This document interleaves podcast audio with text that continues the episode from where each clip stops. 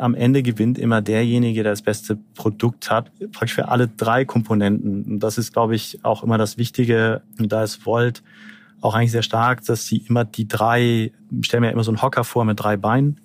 Der Kunde muss das Produkt geil finden, aber auch die Restaurants müssen das Produkt super finden und auch die Kuriere müssen das Produkt super finden. Und du musst eigentlich alle drei immer happy lassen.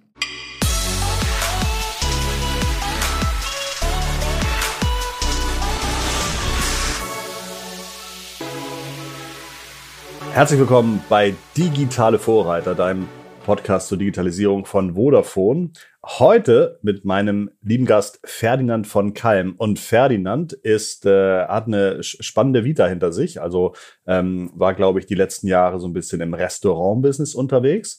Und inzwischen ist er als Head of Operations für Volt Germany im Einsatz. Und Volt ist eine, das wird, wird uns der Ferdinand aber gleich bestimmt noch besser erklären, ist eine riesengroße, ja, in Laienworten Liefer-App, die sich zur Aufgabe gemacht hat, als Plattform alles liefern zu können, was es so gibt. Also jetzt nicht zum Beispiel nur Lebensmittel oder nur Restaurantgeschichten oder, äh, oder sowas, sondern in kürzester Zeit es mir irgendwie schafft, wenn ich sage, ich brauche meine Hose jetzt eine große größer, weil ich gemerkt habe, äh, 36er Weite passt mir nicht mehr nach, nach, nach dem Lockdown, dann kann ich sozusagen irgendwann über Volt mir diese Hose von einem lokalen Laden holen lassen, liefern lassen. Äh, so jedenfalls mein Verständnis von der ganzen Geschichte. Und ich hoffe, Ferdinand wird mir da gleich beipflichten. Ähm, das Unternehmen ist riesengroß. Sie haben wahnsinnige Investments bekommen. Sie haben aktuell ein wahnsinnig großes Investment bekommen. Das soll mir auch der Ferdinand bitte alles gleich nochmal selber erklären. Äh, ich freue mich, dass ihr dabei seid. Herzlich willkommen zum Podcast. Und jetzt Herzlich willkommen zu unserem Gast. Hallo Ferdinand, willkommen bei Digitale Vorreiter.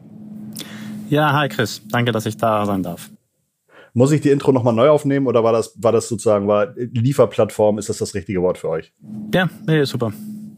Okay, perfekt. Super. Ich habe ich hab, ähm, ich hab mich so ein bisschen eingelesen und habe so gelesen, was du so gemacht hast. Äh, ich glaube, du bist an, oder du bist ja an einer sehr bekannten Startup-Schmiede schon mal aufgetaucht. Ähm, du warst, glaube ich, mal ein paar Jahre auch bei Rocket Internet. Was hast du da gemacht? Genau, bei Rocket Internet war ich ähm, praktisch Chief äh, Operations Officer, CEO. Das war eher als äh, Rocket war damals so aufgestellt, äh, das waren Beraterteams, die dann praktisch geholfen haben, die Ventures in ähm, ja, Südostasien, Afrika und der ganzen Welt halt aufzubauen. Ähm, und dort war ich eben vor allem verantwortlich für alles, was die Logistik, äh, Customer Support und, und sagen wir, operative Prozesse im Unternehmen ähm, ja, betrifft. Und äh, ich glaube, mein erster Arbeitstag war hier in Berlin und dann, ich glaube, mein zweiter oder dritter Arbeitstag war dann schon in Jakarta in einem Lager äh, für damals äh, Zalora. Und ich habe dann, ich war was, was macht Zalora? Äh, Zalora war ähm, sehr ähnlich mit Zalando. Ähm, mhm. Nicht nur im Namen, sondern auch in dem, was sie äh, tun. Also Fashion, äh, Fashion E-Commerce ähm, in ganz Südostasien. Ähm, ich glaube in, in, weiß nicht, fünf, sechs äh, Ländern dort unten. Ähm, auch sehr, also sehr erfolgreich. Ähm, und das wurde parallel aufgezogen mit Lazada. Lazada ist inzwischen an äh, Alibaba gegangen für einen sehr, sehr hohen Betrag. Ähm, und äh, genau, das war sehr spannende Zeit. Ähm, ich glaube, äh, wie du sagtest, halt die Startup-Schmiede überhaupt. Ähm, wenn man so die ganzen Gründer sich äh, in Deutschland anschaut, dann führt bei den meisten irgendein Weg direkt zu, ähm, zu Rocket oder, oder dem Samwa Clan sozusagen in, in der einen Form oder der anderen. Und äh, gibt ja natürlich ein super Netzwerk auch ähm, an, an, an Leuten. Und äh, ich glaube, es gibt wenige Unternehmer, äh, die einem so viel Freiraum, also so viel Verantwortung, aber eben auch Freiraum gelassen haben, wie, wie die Sam, also wie Olli Samba. Du hattest gerade gesagt, am ersten Arbeitstag in Berlin, am, am, am, ein paar Tage später schon irgendwie in Jakarta. Ähm, ich glaube, von solchen überraschenden Wendungen gibt es eine ganze Menge bei Rocket Internet. Ich hatte irgendwann mal gehört, dass, äh, dass, ähm, äh, ja, dass Leute irgendwie nach Shanghai, oh, ich weiß es gar nicht, nach Shanghai mussten und irgendwie in kürzer Zeit ein paar hundert Mitarbeiter heiren mussten und haben als Büro dann irgendwie einfach einen Starbucks genommen und da dann irgendwie hunderte von Leuten ähm, ihre, das Recruitment gemacht im Starbucks und es gab irgendwie eine zwei Kilometer lange Schlange vor dem Haus und äh, Starbucks war aber trotzdem happy, weil jeder einen Kaffee gekauft hat. Ähm, fallen dir dann noch irgendwie ein oder zwei Sachen ein, die du im Nachhinein schon äh, bemerkenswert fandest? Ja, also wenn man, ich, ich komme ja davor, war ich lange Zeit im, im Corporate, ich war bei, mhm. äh, bei Nestle und Espresso und dann natürlich, wenn man zu Rocket kommt, dann sind sehr, sehr viele Dinge sehr überraschend. Ähm, auch der Fakt, dass, äh, wie du sagst, Leute wurden in Länder geschickt, ähm, einfach so erstmal als Touristen, Geld überwiesen auf das private Bankkonto, weil, äh, weil man keine Zeit hatte, jetzt äh, Bankkonto lokal zu, zu öffnen, die Legal Entities zum Teil noch nicht ready waren. Und dann wurden halt Interviews in Starbucks gemacht oder irgendwelche improvisierten Büros. Und ja. ähm, der Zyklus war eigentlich immer sehr ähnlich. Also man fing an, es ging äh, erst halt möglichst viele Mitarbeiter zu finden. Ähm, das war so die erste KPI. Dann die zweite KPI war so, so viel Orders wie möglich reinzubringen. Ähm, und dann und dann erst folgten so die normalen, sagen wir, Geschäfts-KPIs, äh, die man auch hat, äh, wie weiß nicht, äh, wie CAC oder äh, Customer Acquisition Cost ähm, oder auch Fulfilled Orders oder Kosten. Ähm, das war dann immer erst zweitrangig, aber es ging erst um die Mitarbeiter und die Bestellung. Okay. Ich glaube, wenn man dann aus dem Corporate kommt und das mitmacht, dann ist das, ne, also für manche ist das was, für manche ist vielleicht nichts. Du hast ja irgendwie zwei Jahre, die das alles angesehen, mitgemacht. Aber ähm, danach hast du ja gesagt, jetzt möchte ich äh, was ganz anderes machen und hast, mhm. glaube ich, äh, Burrito-Läden eröffnet in Berlin, oder? Ja, genau, genau. Ähm, genau, meine Frau damals, also wir hatten beide so circa zehn Jahre Berufserfahrung und haben dann eigentlich gesagt, wir nehmen uns eine Auszeit, sind dann äh, reisen gegangen. Ähm, ich wäre auch ähm, ich wäre auch damals äh, zu Rocket zurückgegangen, ähm, aber dann während der Reise haben, ja, haben wir uns dann eigentlich entschieden, eine Restaurant also Restaurants aufzumachen. Ähm, die Wahl war dann Burritos und Salate. Ich selber, ich bin in, in Brasilien groß geworden. Das ist jetzt keine mexikanische Küche, aber doch also dem sehr nah. Und wir wollten ein Tageskonzept machen. Wir wollten irgendwas machen, was gesund ist und noch nicht so verbreitet ist auf dem deutschen Markt und haben uns dann eben für Burritos entschieden. Ähm, und äh, weil wir es eben auch selber gerne essen. Also ich habe, glaube ich, fünf Jahre mindestens einmal am Tag äh, während der Woche halt äh, auch Brühe gegessen. Mache ich nach wie vor übrigens. Auch unser Büro hier von Volt ist in der Nähe eines der, der Restaurants, inzwischen vier hier in Berlin.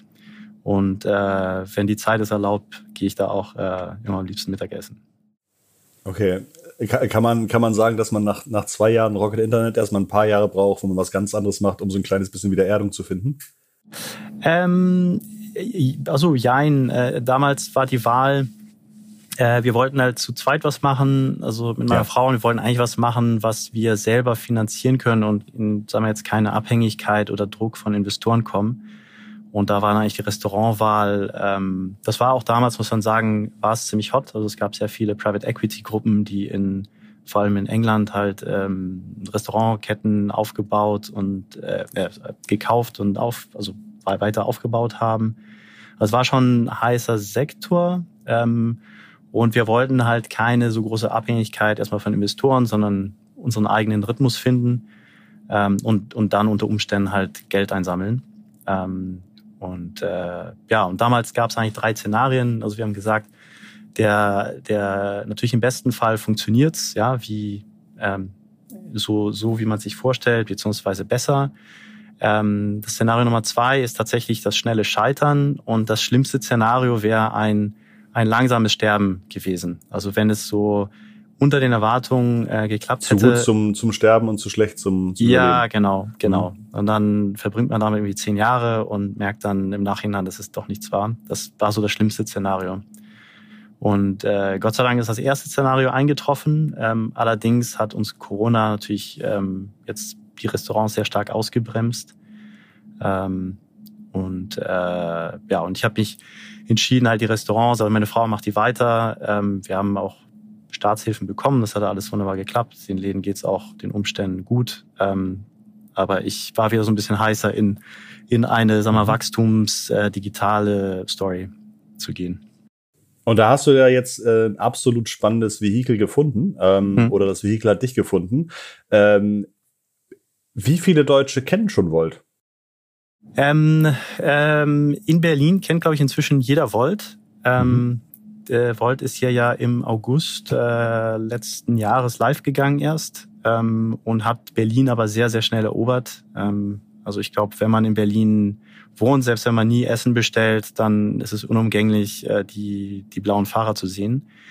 Äh, in anderen Städten tatsächlich erst ein bisschen später. Also wir sind in Frankfurt im Dezember letzten Jahres live gegangen, in München im Januar diesen Jahres und inzwischen sind wir aber auch in Hannover, Köln, Düsseldorf und neuestens auch in Hamburg. Also oh ja, in, genau in Hamburg habe ich euch schon habe ich euch schon ein paar Mal gesehen, aber ich bin mir noch nicht sicher, mhm. ob ihr in, in meiner Gegend liefert. Aber tatsächlich ist es, glaube ich, so, solange ein Unternehmen nicht in der eigenen Stadt verfügbar ist, äh, ja. nimmt man es fast nicht wahr. Also ich fand, als ich jetzt irgendwie gelesen habe, ihr habt ja schon, glaube ich, mittlerweile in Deutschland über zweieinhalbtausend Mitarbeiter, oder? Ja, genau. Also Kuriere, genau. Mitarbeiter sind sogar mehr, mhm. aber ähm, Kuriere sind mhm. so zwischen zweieinhalb und dreitausend inzwischen. Mhm. Ähm, und sind inzwischen auch, ähm, ich habe gerade die, die interessanterweise die Zahlen von Lieferando gesehen, sind inzwischen auch bei der eigenen Logistik sind wir größer als äh, Lieferando inzwischen in Deutschland. Was ist das Versprechen von Volt? Genau, das Sprechen, du hattest schon äh, angedeutet, ähm, ist eigentlich äh, eine ja eine Shopping Mall in der in, in der Tasche zu haben und äh, eigentlich alles innerhalb von 30 Minuten äh, verfügbar haben. Das ist so das das ultimative Ziel, ähm, auf das wir hinarbeiten.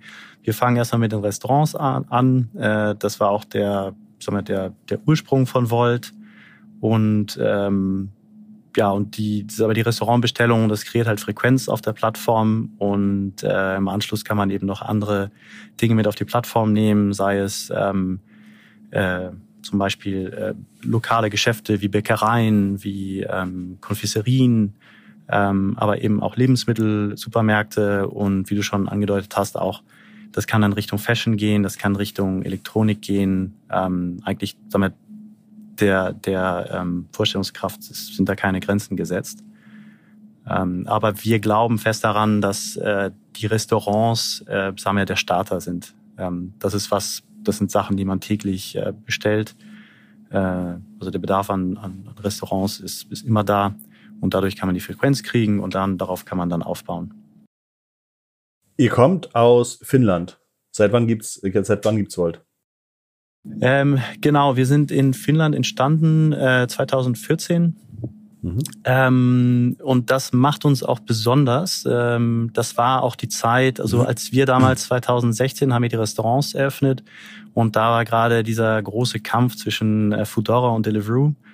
Ähm, und währenddessen hat Volt äh, sich in Finnland erstmal das Businessmodell gefunden und ähm, da Finnland jetzt ein relativ kleiner Markt ist, ähm, auch kleine Städte haben sie das Modell wirklich sehr stark angepasst, auch um es profitabel in kleineren Städten zu machen. Das ist immer die große Herausforderung von äh, diesen Geschäftsmodellen. Ähm, und äh, sind dann halt expandiert über Skandinavien, über das Balt, die baltischen Länder und dann halt runter und hat sagen wir, eine unorthodoxe Wahl von Ländern ähm, inzwischen. Also es geht Total. an Polen, Tschechien, Kroatien, äh, Georgien, ähm, ähm, Kasachstan, äh, Griechenland, Israel ist ein sehr großer Markt für uns und eben seit äh, letztem Jahr eben auch Japan und Deutschland. Ähm, das sind so die ersten, sagen wir, richtig großen Länder, wo Volt sich äh, reintraut. Und ähm, aber das Schöne ist, das Produkt ist wirklich gut. Also jetzt rein die die also jetzt im Hintergrund die die Algorithmen ähm, die praktisch äh, das Ganze steuern. Die sind sehr ausgereift und das ja. ermöglicht uns halt jetzt schnell in auch sagen wir, in viele Städte äh, in Deutschland zu expandieren. Das macht es auch für mich sehr spannend, weil ich glaube fest daran, dass wir in Deutschland halt in über 100 Städten vertreten sein können. Ähm, und sobald man in so dieses, sagen wir, mittelgroße Städte vordringen kann, ist Deutschland ein unglaublich spannender Markt weltweit, glaube ich, sogar schon, also seid ihr schon mit über 150.000 KurierInnen am Start, glaube ich, oder? Ja, genau, genau. Okay. Ähm, jetzt ist ja gerade so gerade die letzten 12, 18 Monate so dieses Wettrennen der großen Lieferunternehmen. Ja. Ähm, ist das ein Winner-Takes-it-all-Markt und jetzt geht es halt so schnell wie möglich da rein äh, in die Peripherie vorzudringen oder wie, wie schätzt du den Markt ein? Ähm, jein, also ich glaube, langfristig ähm, können so zwei bis drei Player sehr gut ähm, bestehen. Ähm, natürlich auch, es gibt immer starke Spezialisierung, hat man jetzt auch gesehen mit den ganzen, äh, sagen wir, Supermarkt, Quick-Commerce-Playern, die aus dem Boden ähm, gesprungen sind, äh, sozusagen. Ähm, aber langfristig mal macht es wahrscheinlich schon Sinn, dass zwei bis drei Player äh, sich den Markt, ähm, ja, im, im Markt bestehen. Weil dann irgendwann wird es halt sehr klein.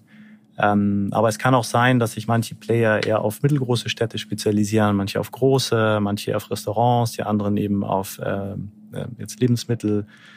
Ähm, mal schauen, wo der Markt hingehen. Aber im Grunde das, das Endspiel von allen den Playern ist sehr ähnlich. Also alle wollen praktisch alles auf der Plattform haben. Ähm, Volt hat das äh, Glück gehabt, dass sie nicht zu früh in den deutschen Markt gegangen sind. Ähm, unser Gründer, der spricht immer von der the Seventh Mover Advantage.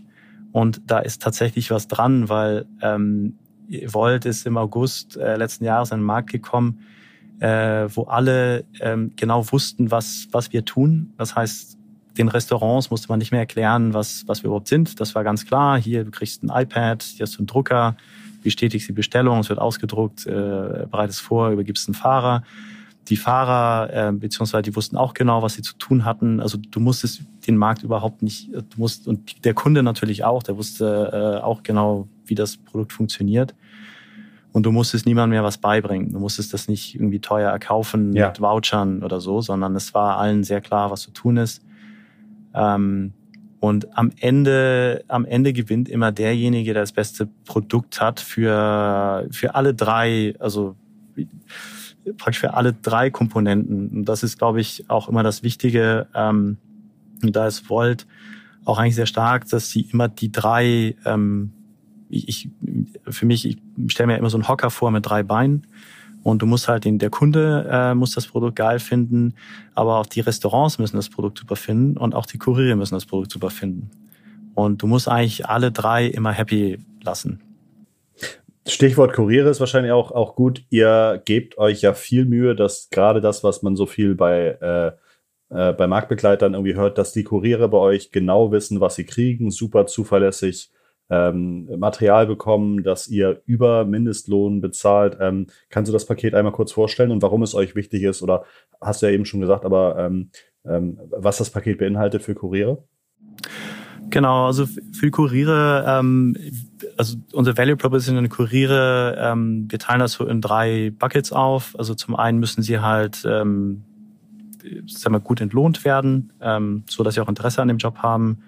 Äh, dort zahlen wir, wir haben ein, ein Bezahlmodell gefunden, wo wir mindestens äh, 11 Euro die Stunde zahlen, also äh, über den Mindestlohn, aber auch, äh, also auch leistungsbasiert ähm, dann mehr zahlen äh, können. Also unsere Top-Kuriere, oder zum Beispiel wenn ich, äh, ich mache zum Teil auch Schichten mal sonntags ähm, und äh, als Kurier?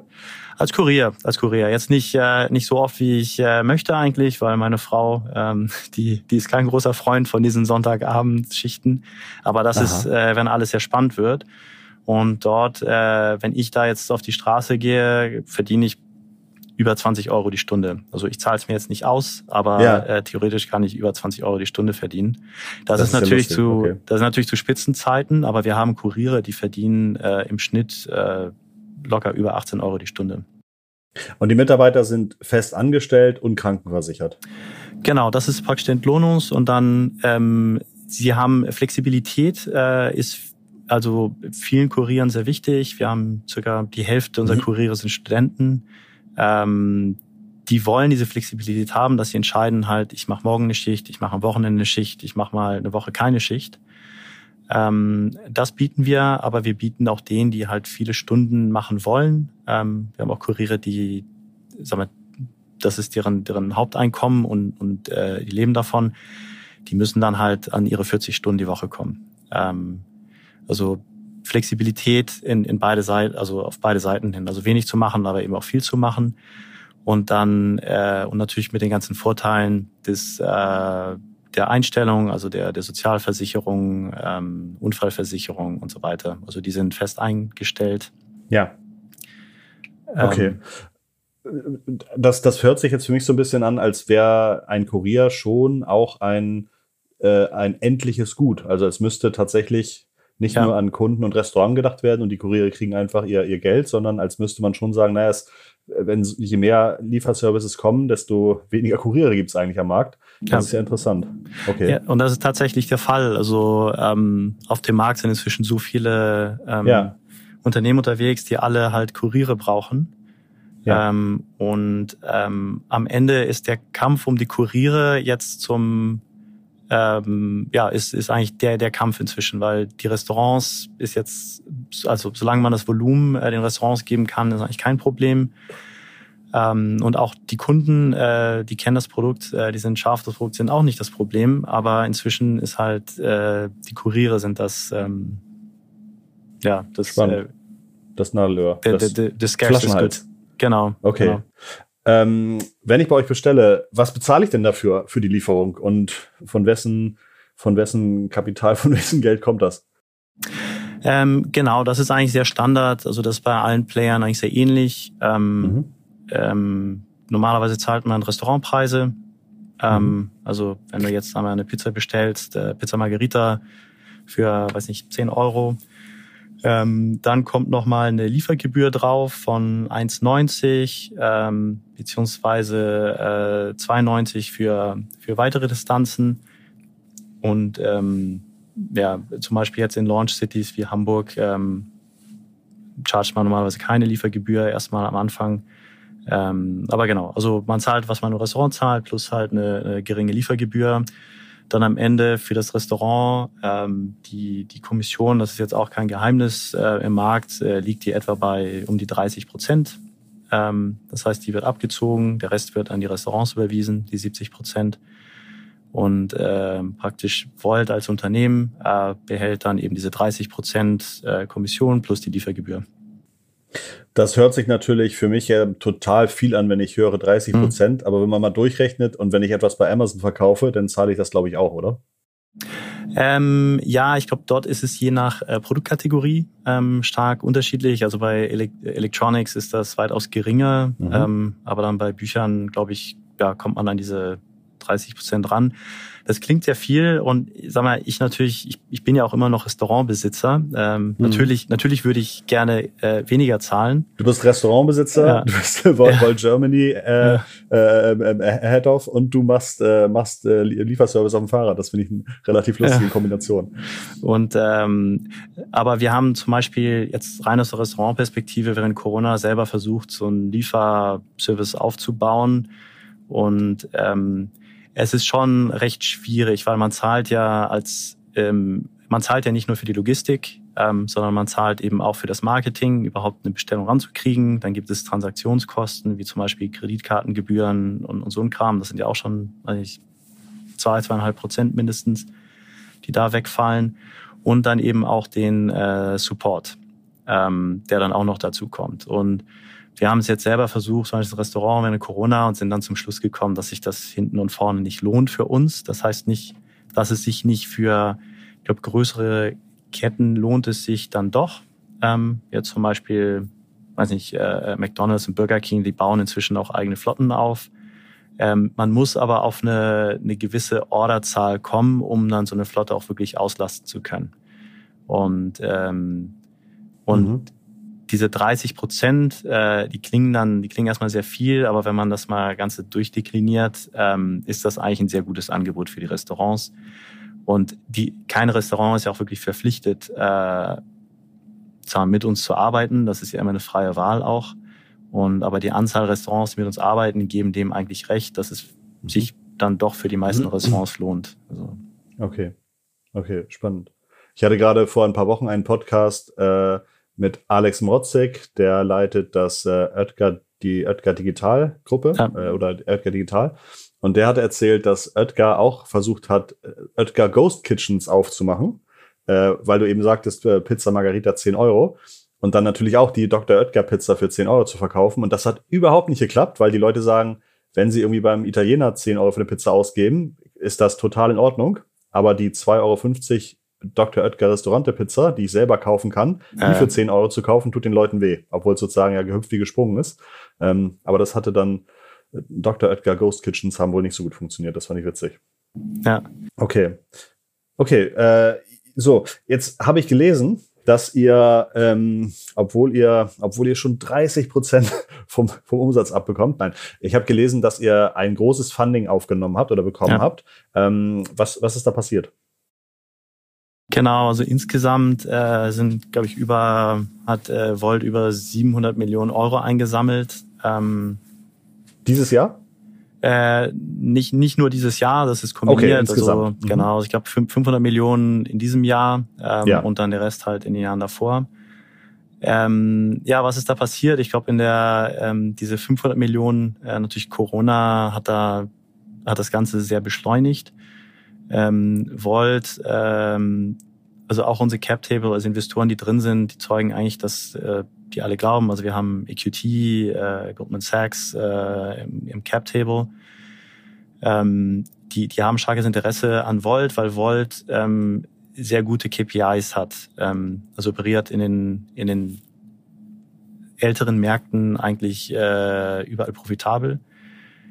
Und ähm, die ganze Industrie es hat halt einen Riesenschub von Corona bekommen. Ähm, wir merken das auch, die Kunden, die während Corona bestellt haben, die bleiben. Äh, das ist nicht so, dass die, dass die Bestell, das Bestellvolumen dann wieder zurückgeht auf das Vorniveau, sondern die bestellt haben, die bleiben auch. Ähm, das ist, ich sehe das Phänomen so ein bisschen bei meinen Eltern im anderen Kontext. Die haben noch nie bei Amazon bestellt. Während Corona haben sie bestellt und jetzt kriegen meine Eltern, glaube ich, weiß nicht, zweimal die Woche klingelt der Postbote mit Paketen. Also das ist dann doch ähm, sticky das Geld, das ihr dieses Jahr aufgenommen habt, mhm. was schätzt du oder was, was sind so die größten Posten, in die das reingeht? Wird das für die äh, Akquise, Ausbildung neuer Karriere, Kuriere raufgehen oder werden das, äh, wird das fast vollständig durchgereicht an Google und Facebook für Marketing? Also wo, wo soll das Geld investiert werden? Natürlich, so ein Marktaufbau ist sehr teuer äh, mhm. und Volt hat sich jetzt auch zwei Märkte ausgesucht, in die sie expandieren mit Japan und Deutschland. Die, da braucht man schon sehr viel Geld, ähm, um da auch erfolgreich sich durchsetzen zu können. Ich meine, seitdem Volt hier gelauncht hat im August, ähm, hat sich eigentlich jeder irgendwie angekündigt, auch wieder in den deutschen Markt zu kommen. Ähm, und äh, da braucht man natürlich dann schon ähm, ja so, so ein dickes War Chest. Ähm, das Ganze fließt, äh, also auch Marketing, aber tatsächlich nicht so viel. Ähm, also während jetzt der Zeit haben wir eigentlich relativ wenig Marketing ausgegeben. Äh, das meiste fließt tatsächlich in den sagen wir, in den, den Aufbau der Infrastruktur. Also ähm, am Anfang sind, sind die Städte nicht profitabel, bis man eine gewisse sagen wir, Bestelldichte hat, bis man ähm, eine gewisse Anzahl Kuriere hat, kann man noch ja. nicht äh, profitabel operieren. Und äh, wir wollen natürlich in Deutschland auch Gas geben und viele Städte aufmachen. Dann die Akquise von Kurieren ist inzwischen äh, sehr teuer geworden. Mhm. Ähm, das war während Corona überhaupt kein Problem, aber inzwischen muss man da auch relativ viel Geld in die Hand nehmen. Und ähm, ja, das sind eigentlich so die, die, die großen Dinge und muss natürlich auch am Anfang das Ganze mhm. anschieben mit den Restaurants. Das heißt, man am Anfang gibt man ähm, äh, lässt man ähm, äh, äh, verlangt keine Liefergebühr, ähm, macht Promotions mit äh, gewissen Restaurants und das geht natürlich auch alles ins Geld, plus der Aufbau des Teams natürlich, ähm, wo mhm. man in Vorleistung gehen muss, bis man Mhm. Ähm, mhm. Ja. Okay. In Hamburg sehe ich regelmäßig so sechsrädrige Lieferroboter durch die Gegend fahren. Ähm, ich weiß nie, wo die hinfahren und ich weiß nie, wo die herkommen, aber ich muss sozusagen an der Ampel immer, immer bremsen, damit ich die nicht, damit die, äh, aber die fahren über grün los, alles in Ordnung. Aber ähm, ist sowas dann eine Alternative auch für euch in ein paar Jahren zu äh, vielleicht, äh, wenn die Nachfrage so groß ist, dass man gar nicht so schnell Kuriere findet? Forscht ihr daran schon? Ähm, äh, jein, also das, sag mal, das hat das Team schon auf dem Schirm, ähm, aber Volt sieht das jetzt als keine ähm, Alternative in den nächsten fünf Jahren, weil ja. es geht ja nicht nur, sag mal, bis vors Haus zu kommen, sondern du musst ja auch ins, ins Haus vor die Tür kommen und da gibt es noch keine Lösung. Ähm, plus, die sind tatsächlich noch immer sehr langsam. Ähm, ja. Das heißt, da ist man schon mit eigenen Kurieren schneller und flexibler. Ähm, aber ich, ich wüsste jetzt nicht, wie ein Roboter in den zweiten Hinterhof links in die vierte Etage hier in Berlin äh, eine Pizza liefern könnte. Ja. Ähm, ja. Okay. Okay. Aber, aber muss man natürlich beobachten. Ähm, mhm. Kann natürlich langfristig äh, spannend sein. Mm, wenn du jetzt mir relativ überzeugend gesagt hast, es gibt viele Kuriere, äh, man muss Volumen bringen, man muss auch dem Kunden irgendwie sagen, dass er bei der coolsten App einkauft. Ähm, wie wichtig sind dann so Themen wie Nachhaltigkeit, äh, gute Verpackungen ähm, und so weiter, was es da noch so gibt? Also was, was macht Volt zu dem Thema und wie relevant ist es für euch? Ähm, es, es ist schon sehr relevant, weil wir natürlich auch, sagen wir, oder sagen wir, Bürger dieses Planeten sind, also uns auch so verhalten, wie, wie man es sollte. Ob es jetzt ein Riesendifferenzierungsmerkmal ist, ähm, wahrscheinlich noch nicht. Ähm, aber wir, wir fahren natürlich, äh, also wir arbeiten zum Beispiel mit Vital und Rebowl für die wiederverwendbaren ähm, Verpackungen. Wir, ähm, wir verwenden äh, Papiertüten, ähm, wo wir jetzt auch einen kleinen Piloten machen, ob man die irgendwie in irgendeiner Form wiederverwenden kann. Das sind alles noch so kleine Pilotprojekte. Wir kompensieren auch den CO2-Ausstoß unserer Flotte, ähm, obwohl wir zum Beispiel in Deutschland so um die 90 Prozent Fahrradkuriere haben, die jetzt, sagen wir, kaum ähm, Ausstöße haben. Aber selbst die kompensieren wir zum gewissen Grad. Ähm, ähm, dann bei der Ausrüstung, ähm, die verwenden wir wieder. Also wenn jetzt zum Beispiel ein Kurier ausscheidet, nehmen wir das äh, zurück, wir reinigen es und stellen es halt wieder zur Verfügung. Ähm, das sind so Aktionen, die wir, die wir machen, ähm, die wir auch für wichtig halten, aber wir gehen jetzt nicht damit raus und, und sagen, ähm, das ist jetzt das Unterscheidungsmerkmal. Gibt es für euch in, gerade in Deutschland vielleicht irgendeinen besonderen Growth Hack oder irgendeine besondere Kampagne oder einen besonderen Kanal, ähm, der richtig schön für euch funktioniert? Äh, ja, ein, ein, ein Geheimtipp Kundenzufriedenheit. Ähm, wenn, wenn man zufriedene ganz Kunden kurz hat, hatte ich mich gefreut. Ja. Ähm, äh, also was tatsächlich am besten immer funktioniert, sind natürlich Referrals, ähm, ja. aber die funktionieren auch nur, wenn das Produkt stimmt. Ähm, ja. Und das hat eigentlich bisher sehr gut funktioniert. Also wir haben, wir waren. Gibt es in der App dementsprechend eine Funktion, dass ich die irgendwie weiterempfehlen kann? Ja, klar, klar. Ja. Mhm. Also diese Standard, äh, ich glaube, wir fahren jetzt, ich glaube, 15 Euro über drei Bestellungen verteilt, also je immer 5 Euro. Ähm, das beschleunigt es, aber ich glaube, ein Großteil ähm, kommt dann gar nicht über dieses Refer-Programm rein, sondern sind dann tatsächlich Empfehlungen von deinem Kumpel, der sagt, hey, probier doch mal Volt aus, die sind schneller, besser, bessere Restaurantauswahl, äh, geilere UI, ähm, probier ja. die mal aus. Falls du auf der Straße mal einem äh, C-Level-Mitarbeiter einer anderen Liefer-App über den Weg läufst, äh, ähm, grüßt man sich da, unterhält man sich da, tauscht man sich da irgendwie aus über was, was besonders Schweres gerade oder, oder ähm, es macht im Grunde jeder irgendwie fokussiert sich auf sein Thema? Mm, ich glaube, jeder, das Wachstum ist so gewaltig, dass jeder sich äh, hauptsächlich auf sein eigenes Business fokussiert. Aber klar, man, also ich, ich kenne auch noch viele aus der Rocket-Zeit, sind äh, viele bei, bei äh, Lieferheld ja. äh, oder beziehungsweise bei anderen ähm, Quick-Commerce-Playern gelandet. Also man kennt sich schon, aber jetzt austauschen eigentlich, also okay. kaum, wenig. Gibt es Branchenthemen, die sich vielleicht politisch noch ändern müssen, wo ihr sagt, na, da macht schon Sinn, irgendwie die, die Branche der Quick-Commerceler, die ähm, Vereinigung der Quick-Commerceler aufzumachen und da irgendwie für äh, dies, das, jenes irgendwie E-Fahrräder auf Bürgersteigen zu demonstrieren ja. oder sowas?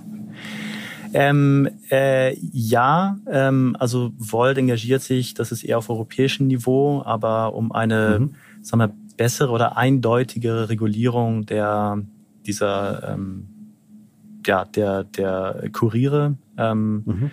Sag mal, im europäischen Ausland äh, sind die Kuriere meistens Freelancer. Das ist dann, sagen wir, ein anderes, ähm, andere Methode als wir hier in Deutschland. Hier in Deutschland fahren wir, stellen wir die Kuriere alle ein. Aber selbst da muss man sich zum gewissen Grad fragen, inwieweit, sagen wir, das deutsche Arbeitsrecht diesen, diesen Modellen gerecht ist. Ähm, also, weil viele, tatsächlich viele unserer Mitarbeiter, die die verstehen das auch eher als flexiblen Job, ähm, wo sie halt mal, weiß nicht, zwei, drei Monate arbeiten möchten, dann haben sie irgendwie Prüfungen, möchten dann zwei Monate mhm. nicht arbeiten und dann wieder. Und das deutsche Arbeitsrecht in dem Sinne ist halt dann schon sehr starr. Das sind dann so mhm. Überlegungen, die, die man sich machen muss. Also ich bin der Letzte, ich finde, äh, ich bin ein, ein starker Befürworter des Sozialstaats. Ähm, und, und ich spreche jetzt nicht für Volt, aber ich persönlich bin auch ein starker Befürworter eines relativ hohen Mindestlohns. Mhm. Ähm, aber jetzt, das ist jetzt nicht die Volt-Perspektive, sondern meine, mhm. meine eigene persönliche. Mhm. Aber man muss eine gewisse Flexibilität auch haben, damit Leute sagen wir, rein und raus äh, in Jobs können und damit man als Unternehmen auch sagen wir, flexibler sein kann. Mhm. Ähm, aber das sind, glaube ich, so politische Überlegungen, die, die muss man sich, ja, den muss man sich irgendwann stellen, aber ist jetzt nicht meine, also oder unsere mhm.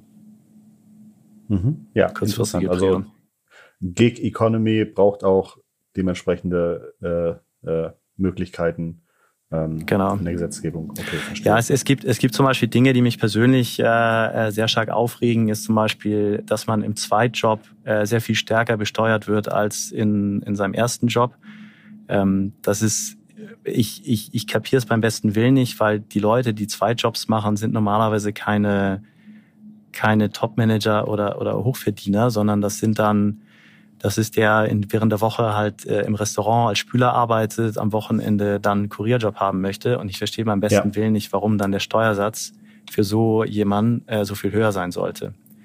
Ja. Ähm, oder ähm, ja, äh, es gibt einige Dinge, über, über die man sich aufregen kann. Absolut, absolut, fair. Ähm, als wir vorhin das Gespräch angefangen haben, hattet ihr mich noch gefragt, wann du ausgestrahlt wirst. Ähm, falls es da noch irgendwelche brandheißen Themen gibt, die du vielleicht noch einstreuen könntest. Was, was wäre das gewesen? Was, was wäre noch ein brandheißes Geheimnis gewesen von Volt, äh, das du woanders noch nicht erzählen konntest?